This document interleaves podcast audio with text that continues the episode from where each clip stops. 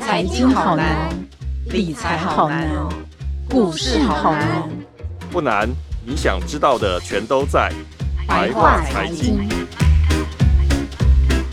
收听由联合报直播的联合开炮。你现在所收听的是白话财经，我是有容。今天我们邀请资深财经媒体人詹慧珠与资深财经记者简永祥来聊聊台股最夯的话题——护国神山台积电。我是永祥，大家好。嗨，各位听众朋友，大家好，我是詹慧珠。过去一年来呢，这个新冠肺炎疫情让全球的经济动荡，不过台湾股市呢是逆势高飞。那台积电在这个短短的时间内，股价从两百四十元冲到六百元，这个速度不只是开飞机，而是坐火箭哦。市值这么大的股票可以涨这么快呢，基本上是一个举世罕见的状况。想请问一下慧珠，其中原因您觉得是什么呢？嗯，我觉得这个可以分成三个层面来讲哈。第一个就是说。说这个是一个全球资金的大狂潮，因为去年发生了这个新冠疫情，所以整个联准会他们都采取这种宽松的货币，所以就是把这个呃很释释放出很多的资金，那所以这造成利率的下降。其实很多人说看他们看台积电是在看本益比，但是很在。呃，在全民参与这个台积电之前啊，其实台建主要是机构法人，尤其像是寿险公司。那寿险公司他们其实看的东西是在看它的殖利率。那他过去他们要求台积电的殖利率大概都在三趴到三点五趴，所以其实如果你算一下它的配股的话，其实两百上下，两百到三百的那个价格是蛮合理的。可是因为市场资金太多，所以它的整个利率往下降，所以现在金融机构它已经可以接受到一点五的殖利率。那你想看，如果以台积电今天的收盘，它的殖大概就在一点六，那你想想看，呃，如果呃现在马上要举行的台积电的法说的时候，大家比较关注是说台积电的配股嘛？假如说它一季可以赚个六块，它配三块，那它的殖利率就有两趴。那你想看，现在十年期的公债，它其实要到两趴，还是有一段距离，所以那台积电可能就还会有再有上涨的空间。这也就是说明为什么前一阵子台积电跌到呃。五百八、五百七的时候，寿险公司会前仆后继的进去买，就是因为他们其实就是看到它的殖利率，所以其实你你台建现在可不可以买不知道，可是就是说你在它跌破六百以下，它其实那个殖利率，如果美国的呃十年债十年期的公债利率没有再往上升，其实它反而是一个在六百块以下，反而是一个很安全的。很安全的一个价位，然后再来就是说，第二个原因就是政治因素。我们都知道，其实这个中美的角力让台积电成为很大的受惠者。比如说，包括说他对中芯的呃制裁，那然后让中国大陆跟台湾的半导体产业可能未来的竞争可能会相差个二十年以上。那而且很多的呃，他们又不愿意卖那些高端设备给大陆的厂商，所以就是让台积电潜在的。呃，未来的竞争对手就就消失，所以其实这也是一个很大的因素。那再来就是一个 COVID-19，它加速了那个数位的转型。比如说像去年三月发生这个封城啊，股市熔断，那谁会想到说这个远距的上班、远距的上课，反而就是带动了这个笔电啊的需求大起来，然后汽车晶片又缺，就整个需求就是大好，然后。现在不止台积电，其实包括台积的竞争对手，事实上像 Intel，他们也都很看好半导体的产业。像呃最新的这个执行长他就有说嘛，就说其实晶圆厂他没有办法在一夕之间建造完成。像我刚刚就问永祥说，盖一座晶圆厂大概要多久？他说要两年。所以你想看，其实这种半导体短缺的现象，可能要到好几年之后才能够解决。那之其实之前，因为今去年半导体涨很多，那有人会也会质疑说，那是不是半导体泡沫出现了呢？那其实，呃，综合各家的说法是说，其实未来的五到十年，那伴随着这种 ICD 的成长，还有数位转型，还有包括减碳、智慧城市，还有五 G 这些。的技术，它其其实他们都需要大容量，需要高速，而且要高可靠性、低耗电的这些特性。那这些都是半导体的技术。那其实台积电在七纳米以下，其实几乎就是可以说是没有竞争对手嘛。所以就是说，嗯、未来再加上。大家估这个半导体的市值，哈，就说现在呃，去年大概呃，从半导体从呃发展到现在大概七十年，现在整个市场规模大概四千亿美金，他们预估到二零三零年大概会有一兆美金，所以我们可以看得出来，就说这个半导体的大行情，其实在未来几年是不会结束的。所以我们综合的这个资金面，最重要都是资金面，因为资金很宽松。再来政治对台湾又受惠，台积电受惠，然后再来就是需求面。所以这三大因素是造成台积电出现了这个几乎是前所未见的一个大行情。谢谢慧珠。那从资金面，然后需求面，然后包括政治面，其实我们可以看到说，台积电有很大一部分的原因是一个时势造英雄。那但是台积电的爆发跟它过去的累积，我想应该也是有关系的。想请教一下永祥哥，台积电现在的制程技术到底是强到什么程度？那它能做到国际顶尖的关键要素是什么？然后，因为它现在有很多的一些竞争者，也不用很多，就是它现在有一些竞争者。那呃，我们台积电跟这些竞争者之间的这个关系，您可以大概分析一下吗？就是要了解台积电的那个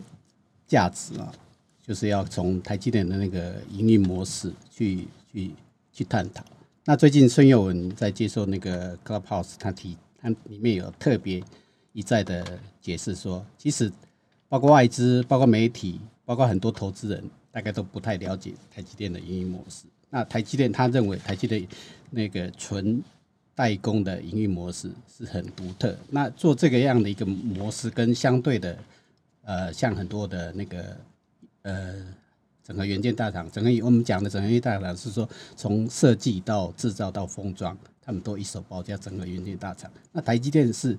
专攻在制晶圆制造，那某某部分的设计，它是由它的那个子公司或它的设计团队来协助，所以它是专注在晶圆代工这这样的一个模式，所以它是它是没有任何品牌的。你像三星，它自己有品牌；Intel 它自己有品牌，所以在整个元件厂呢，优先照顾自己的品牌的的情况下，他如果再去切那个晶圆代工的部分，他是兼着做的，他不像台积电是全心全力为客户量身定做的，那个营运模式完全不同。所以，那在这几年的发展当中，台积电本来是从一个技术的落后者，然后一直不断的追赶，他也是认为你只有在技术追赶到。跟国际大厂，甚至取得国际顶尖的地位，你的地位才会更更稳固。所以他在二十八奈米的时候，他就坚持要走自己研发路线。早期他很多家都是要跟国外取得授权，像那个 GlobalFoundries 啊，像联电，他们就是跟 IBM 合作。但是后来，当时 IBM 也是要找台积，就是说。看台积可不可以直接拿拿台积电的那个来 IBM 的技术，但是台积电在二十八纳米坚持自主研发，所以这这一个决决战点去奠定台积电，它可以拥有自己的技术之后，再逐步向上追赶，然后一步一步来做好它在晶圆代工的地位。那事实上在二八纳米，它奠定全球高达。九十 percent 的市占率之后，后面的追赶就越来越越越强，因为他不不想让台积电独拿之后，像格博方嘴联电啊，在二十二十八纳米也不断的投注重兵，但事实上都没有台积电的那么强。所以台积电是一直很认真的在专注在，比如说像研发啦这部分，它投入了非常多的成本，对不对？之前那个大家担心说华为的因素让台积电会掉十几趴的营收的时候，我记得那时候那个魏哲家他就有在那个法说会上讲说，台积电是 everybody's foundry，所以他刚刚讲到永祥讲到说这个营运模式很重要，就是说因为他做代工，他不会跟他的客户做竞竞争，是所以这个也是一个很。很重要的因素。哎，我举一个例子啊，就是说，呃，整整个元整个元件大厂去做代工，它可不可以成功？这可以看出来，一个纯代工跟那个兼着做代工的模式可不可以成功？嗯、那其实，在 Intel 的时候，它二零一四年，它有宣布它跨足晶圆代工这个领域。那时候，他找到一家客户叫做 Altera，就是做那个可编程逻辑元件的。我我们现在最常听到了一个名词叫做人工智慧，人工智慧里面的一个关键的晶片就是要用可可编程逻辑元件，因为它运算速度非常快。是，所以这个部分他拿到一唯一的一家客户叫 Altera，Altera 以前都是呃马首是瞻，都是以台积电在台积电投片为第一优先，但是那一次在二十纳米的时候，就台积电从二八跨到二十纳米的时候，他要扩大客户来源的时候，他把那个。Altera 的另外一个竞争对手叫做 Ridings，叫做赛林斯，他也不打算要接他的单。那这个部分，他部分已经让那个 Altera 觉得你是另有他心，所以他觉得他也要采取分散代工来源的部分。这是这么多年来 Altera 第一次找找另外的代工来源，所以在二零一四年的时候，他就把代工的部分转给 Intel，但是没多久。那个英特尔的那个十四纳米做的没有台积电的好，啊，没有台积电的好，所以它它脚脚步慢了，那相对给赛灵思很大的空间，呃，所以这个也可以说明说，你选择一个代工的伙伴的时候，你如果没有全心全力的扶持你的话，也许会丧失这个商机。这个情形在目前的那个台积电在七纳米超车英特尔的时候，AMD 把七纳米的的单大量委委托台积电制造。所以它在这个部分，当台积电技术领先英特尔的时候，反而让就是助长英特尔那个 MD 可以快速去取得英特尔在 CPU 的领域的市场。所以这个整整个领域差开差开很大。所以这时候大家全球都会注意到台积电的价值，原来是在技术领先英特尔。哦，所以就是对这些国际企业来说，就是得台积者得天下的感觉，是不是？呃，有点这样的味道。但是事实上，台积电对英特尔的部分，它其实是蛮蛮尊重的，因为英特尔在这在那个今年的制造的技术，的确是是有它的独到一面。即即使到目前为止，台积电也不敢说它是领先英特尔，因为只是在这个 moment 的时候。英特尔是出了一些问题，但是它这个问题如果改善的话，它追赶台积电的速度会非常快。但是台积电并不担心英特尔，它反而担心三星。哦，因为英特尔它部分它的代工模式绝对不会像台积电这么这么专注。嗯，啊，那反而是它就会比较担心三星，因为三星的部分它是全力要去挖台积电的的客户这样。那以你的观察，就是三星是有机会追追到台积电的吗？三星在那个十四纳米的时候，它是它是因为有梁孟松的帮助，所以很快速的解决，甚至还超那个张忠谋也承认说，啊，台积电创办人张忠谋也承认说，他在十四纳米的时候，他是制程是落后三星一段时间，但是台积电是用有效率的制程模式当中。他用十奈十十六纳米的制程就可以赢过三星十四纳米了。照理说，你的制程的间隙的越细的话，它的传输效率会越晶片的传输效率越好。但事实上，后来苹果第一次采取分散策略，是三星一部分，然后台积一部分的部分，在苹果的 i 六 s 的部分，消费者去评比时候，哎，跑分结果是台积电的十六纳米是赢过三三星的十四纳米，所以变成那一次是一个很大的决战点。哦看来台积还是有呵 呵相当大的优势。那台积因为它呃有这么大的优势，其实各国都希望它可以去投资设厂嘛。那永祥哥，您认为，因为台积最近今年也公布说，就是他们要投资这个日。在日本投资，然后呢，之前也有这个美国的这个部分。那您认为台积电会如何平衡它在比如说在美国、在日本，甚至在中国大陆的投资？那因为现在台湾其实台湾政府很要求这个根留台湾嘛，很强调这一点。那台积电会不会把最好的留在台湾呢？这一定会的，因为从投资的几个要素来看，台湾是台积电有独天独厚的一个。一个有制造优势，包括水电，还有政府奖励，还包括人才，这四个投资要素。所以台积电的部分它很充足，那加上那个就管理的部分，它可以就近在一天之内哈，就可以北中南做异地的资源。因为你一个晶圆厂一定从先进制程到试产到量产，这中间都要有。有一个大量的工工程师资源，你一个新的制造产制造地的量产，要有大量的人力来支援。那那这次那个台积电到美国设厂，那时候我的研判，它应该不会那么快。但是不过就地缘政治的变化实在太快了，没想到是呃美国方面。来自来自美国的压力越来越大，因为他们也需要说，如果这这么重要的关键晶片怎么会放在台湾制造？啊，这有这一这层孤立，所以才会希望奖励他们有一些就建立自自主的晶圆制造产业，所以台积电才会呃政治的压力之下才会去投资。那那如果台积电没有得到美国的补助，他是不会去去投资的。哎，那但是目前来看呢，因为你台积电到美国设厂离的时间那个地缘位置还是很远，所以它还是会有面临很大的挑战。尤其在英特尔决定宣布投下两百亿美金的部分在美国设厂，这部分又给呃台积电造成某种程度的个那个反制措施。哎，那台积电未来会不会加快脚步？还是说他在某种方式去去克服这些相关的，包括人才啦、建工的速度啦、土地啦、像水资源的这部分呢，他怎么去克服？也许在这次的那个法说会，他就会也许会说明。所以我们继续看下去，对他对国际的这个部分，但是在对台湾的部分哦，因为台积电其实把就像您刚才说的，他把最先进的技技术都会留在台湾，但是最近台湾正在经历这个五十六年来的这个大旱。那呃，有媒体都会很关切说，这个台积电每日用水量超过十五万吨啦，然后或者是说，呃，台湾的能源议题的部分有很多争论嘛。台湾的电到底供不供得起台积电啦？永祥哥，您认为有关于这个缺水缺电这个议题，对台积电来说是是存在的吗？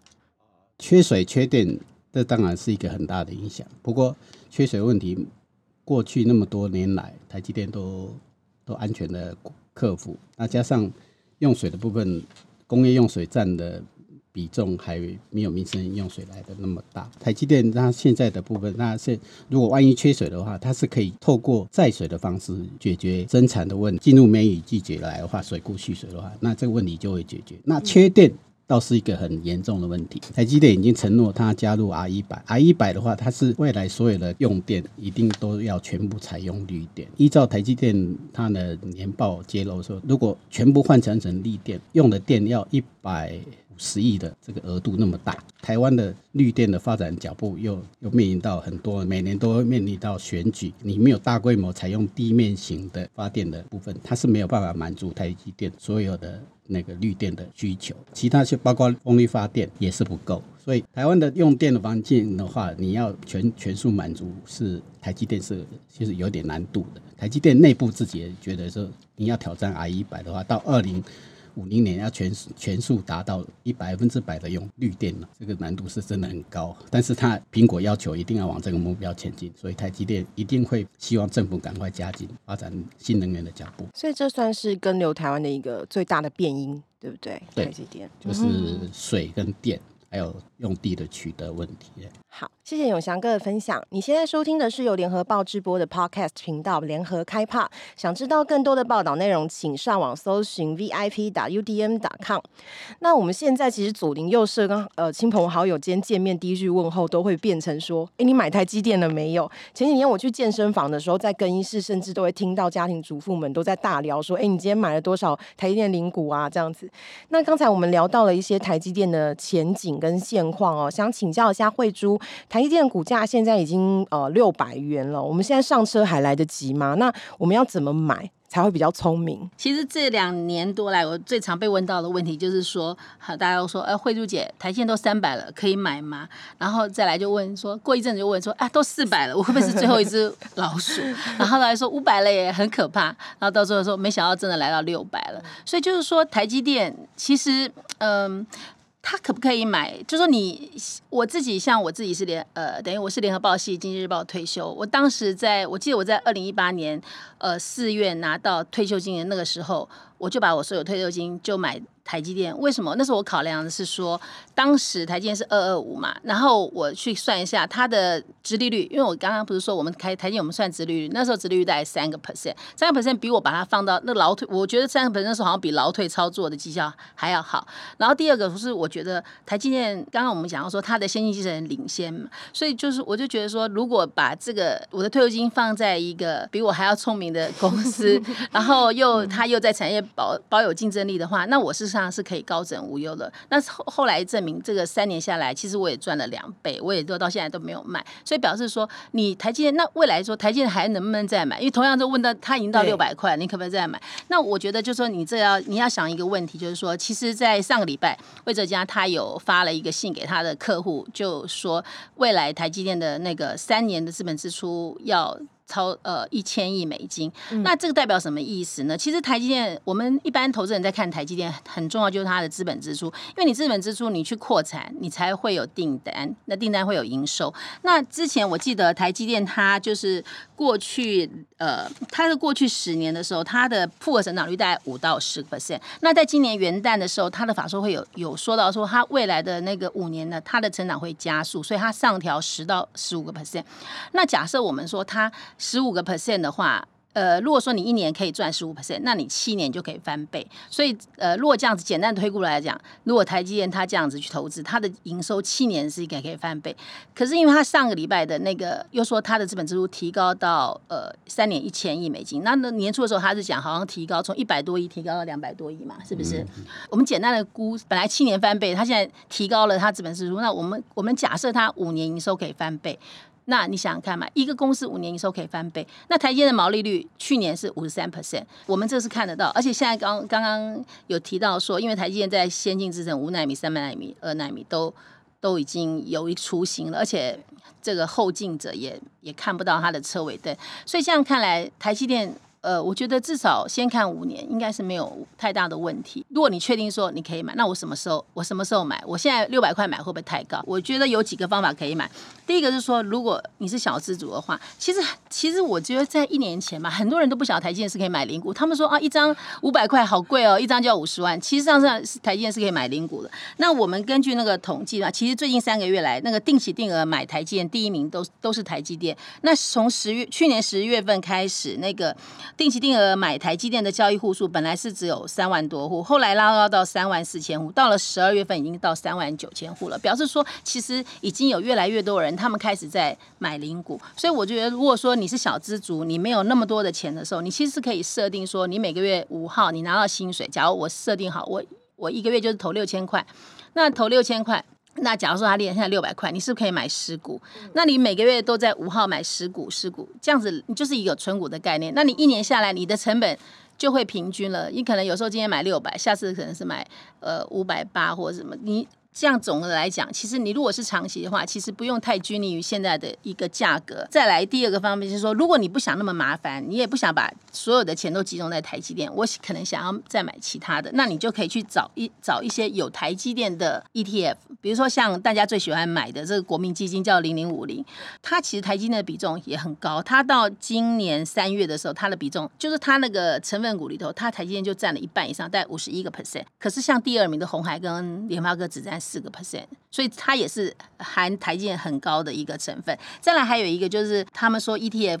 含积量很高的第一名是富邦科技。那其实呃最早的时候，富邦科技在二月底的时候，它持有台积在七十二个 percent。可是后来因为一些他们呃持股策略的一个调整，它后来它已经降到到五十九个 percent。其实我我刚刚讲到说零零五零或是富邦科技基金，这个都是含有台积电，你可以去去搜寻说谁含有台积电比较多，那你可以去。透过这个方式参与台积电的投资，那再来就是说，我刚刚讲的，只是说这两个方法，比如说买你盘中买零股，或是你买 ETF，其实都是你买了就可以睡觉，就像存你这样存股，就像存钱一样，不用花太多的脑筋。那但是事实上，呃，我觉得还有两个方法是比较进阶版的，我觉得是可以提供给其他的朋友，因为也是这也是我自己的方法，就是说，其实其实台积电在。四百、五百、六百的时候，我根本不知道说它高还是低，因为不我不知道市场会给它多少的本益比嘛，所以而且有时候牵涉到是资金状况，所以我那时候就会想说，好，呃，我举一个例子，就是说当时因为我那时候买的是台积电的美股的 ADR，比如说那时候在六十块的时候，我觉得呃美金六十块的时候，我觉得它好像有点高，那我又不想买这么高，所以我就会去买一个有一个就是他们说是跟台积电连接的债券，这种是一种衍生性金融商品。一般人听到衍生性金融，他们会觉得它很危险。可是事实上，你要看你连接的标的什么。那如果你连接的是台积电，那我觉得就没有那么的可怕。那我那时候当时是连接台积电，比如说现在市场，我跟他签这个合约，跟银行签这个合约的时候是六十块，他们可能通常这个合约通常是三个月或六个月到期。但到期的那一天的时候，如果台积电跌破五十块的时候，我就要用五十块去交割，把我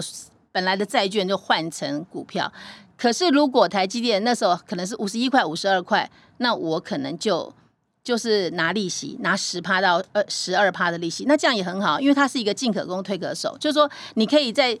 呃，比如说 ADR 现在六十块，你不想买的时候，你你你去买一个债券，我赚。十趴到十二趴的利息，可是当它有一天它跌下来的时候，你可能就可以接到股票。像我自己的例子，就是在去年呃三月熔断的时候，我刚好有一个，就是这个这个上面叫 EON，等于等于你是说联动债好了，它都到期了。那个时候我记得台积电已经跌破，已经跌到四十八，但是我还是要用五十二去跟它交割。但是其实事实上，我们人就是这样，就说你你通常，假如说你现在看台积电六百，你觉得好贵哦，你觉得到五百你要买，可是真正它跌到五百的时候，你也不会，你也不会。去买它，所以我觉得这个方法是有纪律的，让你克服人性的弱点。就是当你在大家都在恐惧的时候，你会不恐惧。那当然，我那时候就接到了。呃，ADR 五十二块的 TSMC 就是台积电嘛。可你想看，现在回头一看，现在它已经是一百二十几块。我觉得这个联动债是非常安全，因为它是看你联动的一个标的。但是刚刚说的这个，就是有一个缺点，就是说，当一个股价在往上涨的时候，你就永远都接不到股票。它因为它这个这个产品，它还有一个 KO 的机制，就是把你。提前解约的去，就是他当他股价涨超过三趴的时候，你就被解约出来。比如说我六十块跟他签约，他股价涨到六十二块的时候，就已经超过三趴了，那我就这个合约就终止了，你可能要再签另外一个合约。所以就是在一个股票往上涨的时候，你会借不到股票。呃，嗯，所以如果像台积电从六十块一直涨到一百二的时候，你根本我我记得我好像一直被 KO 好多次，大概 K.K.O. 了五次都借不到。那有一种就是说，确定你一定可以接到股票，但是那种叫做累计的期权，就是。说，我们以刚刚那个例子来举例，就说六十块的台积电，你跟他签约的时候，你是每天接五十块的台积电，就他那六十块，可是你还是用五十块接他的 ADR。那你接，比如说一天是假设我们一天接五股好了，好，那你每你他今天台积电收六十，你也是接五股；台积电收六十亿，你也是接五股，都是用五十块哦。可是有一天它跌破五十的时候，你还是要用五十块接，而且要接 double，这是他设计的一个一个。这个是风险会比较高一点，所以你一定会接到股票，而且你的风险就是它股价往下跌的时候的风险。所以你要不要投资这个东西？你要先确定这个标的物你是不是看好它。那我们刚刚讲到说台积电，你认为说我们刚刚讲到说它未来的资本支出，它已经告诉你它未来三年要一千亿美金，那表示说它像刚刚永祥讲的，台积电是有看到订单，它才会去设厂。所以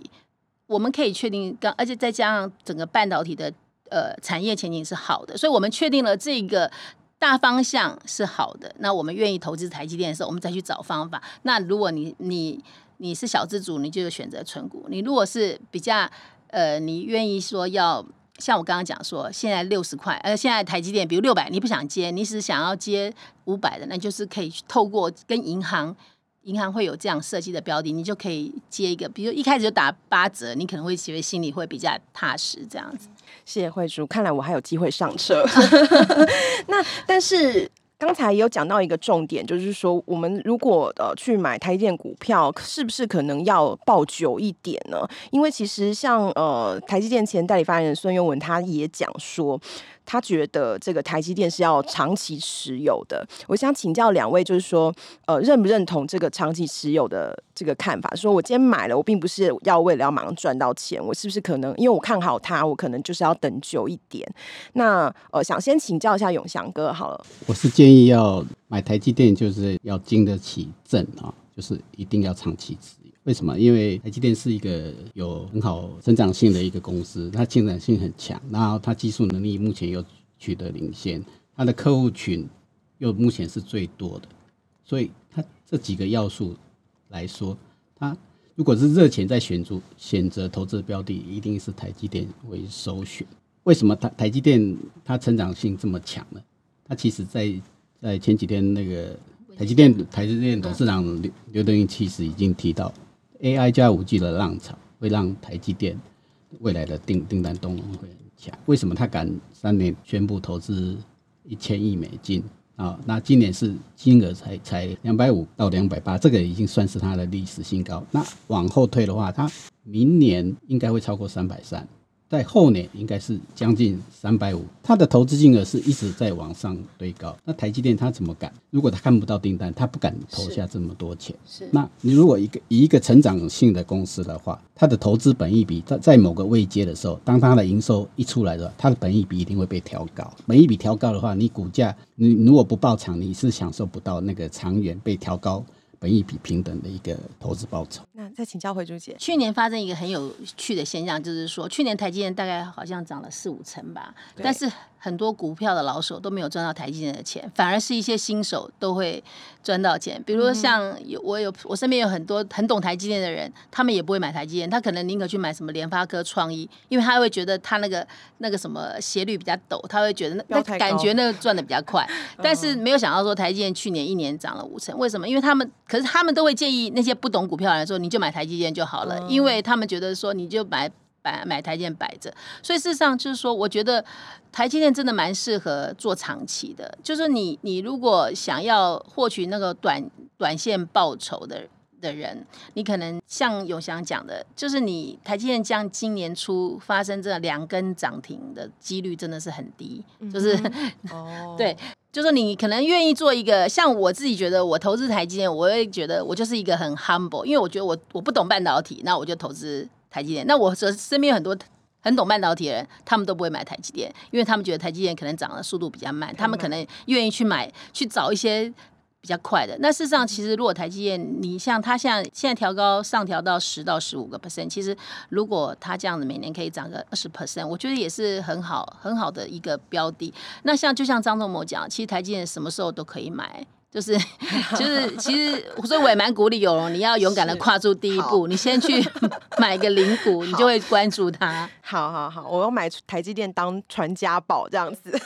传传到以后可能就增值很多倍这样子。那既然大家都把这个当成可以把这个当成传家宝的话，我想台积电即将在呃四月十五号举办法说会，大家应该都很关心哦，就是小股民们应该都很关心这样子。那永祥哥，可不可以请你简单分享一下说？您认为在法说会中，这个台积电会透露出哪些方向呢？呃，依照台积电的那个惯性啊，它法说会的重心一定会讲它制程的能力哦。那台积电目前的量产的制程是在五纳米，它一定会介绍它五纳米今年的营收占比，接着会去阐述它三纳米的一个。那个制程进度，因为它三纳米目前只有讲一个概估的时间是在今年下半年试产，明年量产。那这个时间点它没有很详细的说明。目前按照那个供应链的部分，它在三纳米的准备的产能的部件，它是比五纳米的速度还快。我们现在讲五纳米今年第二季的部分可以达到给予十二万片的话，三纳米的部分可能就会一次到位，会超过十二万片，甚至到十四万片这样的一个规模。那台积电为什么敢在这时候具备这么大的一个产能量？一定是它的客户要采用最先进的三纳米的制程，去切入五 G 跟 AI，甚至到相关的应用的领域。台积电不可能一下子备那么多产能，一定是客户端来自这么强大的讯息。那这里可以从台积电资本支出一下子从去年一百七十亿拉个高到今年。两百八十亿，甚至未来还会超过三百亿美金这样的一个规模。那甚至他把未来三到五年的年营收成长从原来五到十提高到十到十五 percent 的一个年增率，就是看出来它的订单动能是非常强劲的。所以在这一部分，台积电在三纳米的布局应该是一个法人关切的一个重点。那另外一个就是刚刚慧珠也提到说，台积电。在这个六百块的部分，它会跟公债殖利率做一个平衡的一个观察。但是台积电如果把它的配息再往上提高，提高到三块钱的话，那殖利率就已经超过二。那这样的水准的话，你跟那个公债殖利率的的落差是有一定的 gap，那就不会形成台积电在股价一个卖压。啊，那台积电如如果在营收的部分，它拿出来，它一季可以赚到超过六块钱的话，那法人就会重新会评估说，台积电以它未来的配息能力，它可以再往上提，所以这个部分法人的买盘又会重新回来。哦，那当然是英特尔的宣布的那个两百亿美金的部分，也一定是法人要追的部分，因为它它毕竟是全球的龙头的霸主，它切入到。晶圆代工，这这一定是一个法人会关注，他说他到底会对台积电什么样的一个冲击？看来下个礼拜这就是全国大事。非常感谢今天两位来跟我们聊台积电，希望之后我们还有机会可以再细聊这个台积电的一些这个细节啊，还有一些新讯息。那也感谢大家收听白话财经。如果想知道更多关于台积电的精彩报道，请上网搜寻联合报数位版，网址是 vip.udn.com。下周白话财经见，拜拜。拜拜。